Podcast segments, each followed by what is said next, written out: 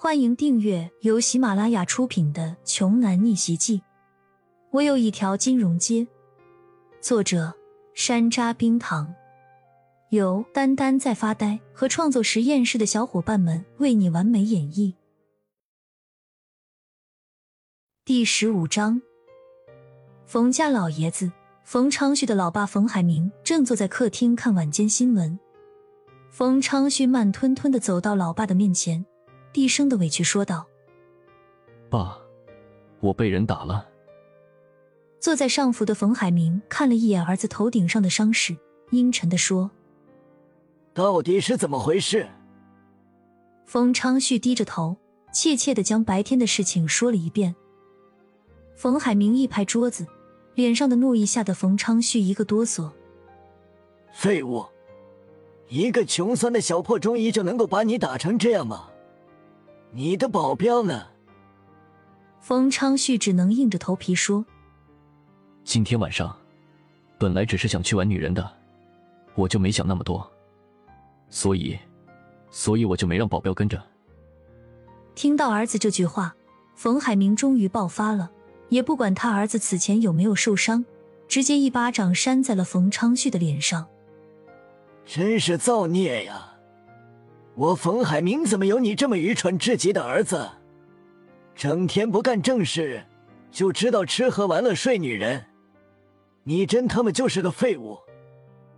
面对老爸的怒火，冯昌旭只能低着头听之任之。等老爸痛痛快快的骂完之后，冯昌旭才悠悠的说：“爸，您这样骂我，不就是在骂您自己和您的老婆吗？”原本暴怒的冯海明愣了，无奈的看着自己受伤的儿子。在冯昌旭很小的时候就没了母亲，冯海明一直觉得这是自己对儿子的亏欠，所以一直以来都有些溺爱冯昌旭。时间一长，自然而然，日积月累，也就造就出了这么一个专门到处惹是生非、欺软怕硬的纨绔子弟、好色之徒。行了，晚上。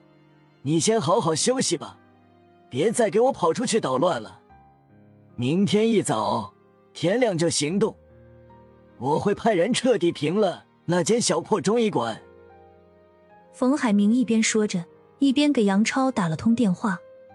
他二话不说，直接命令杨超明天早上带够了人手，把骄阳的那个小医馆团团围住，绝对不要放走任何一个人。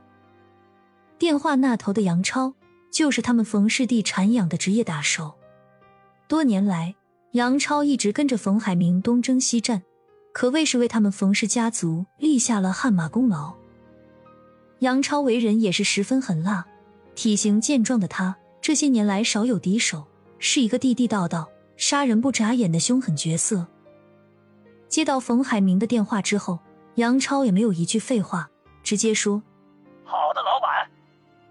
骄阳找了一间酒店，给庄九发了地址后，就舒舒服服的睡了一觉。第二天凌晨，天才刚一蒙蒙亮的时候，庄九就带着骄阳来到了冯家的别墅。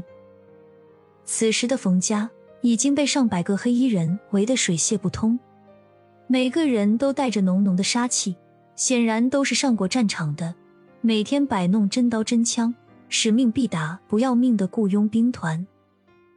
见到骄阳和庄九上前来，那群黑衣人主动避开了一条道路，所有人都恭恭敬敬的喊道：“少爷好！”数百人的呐喊响彻云霄，这种场面让骄阳看了热血沸腾。其他别墅的业主疑惑的探出头来，看到黑压压的一片人头后，吓得立马关上了窗户，拉上了窗帘。少爷，请。庄九一边说。一边微微欠身，抬起右手臂，摊开右手掌，示意着请骄阳走在前面。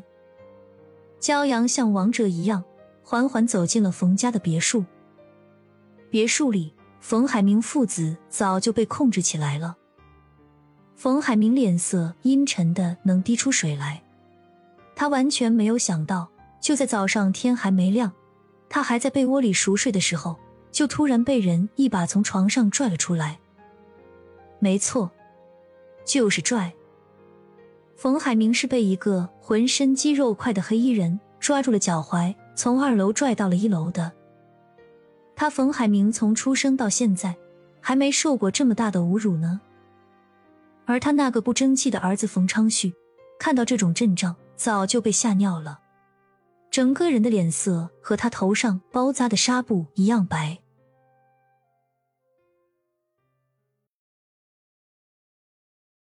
本集播讲完毕，想听更多精彩内容，欢迎关注“丹丹在发呆”。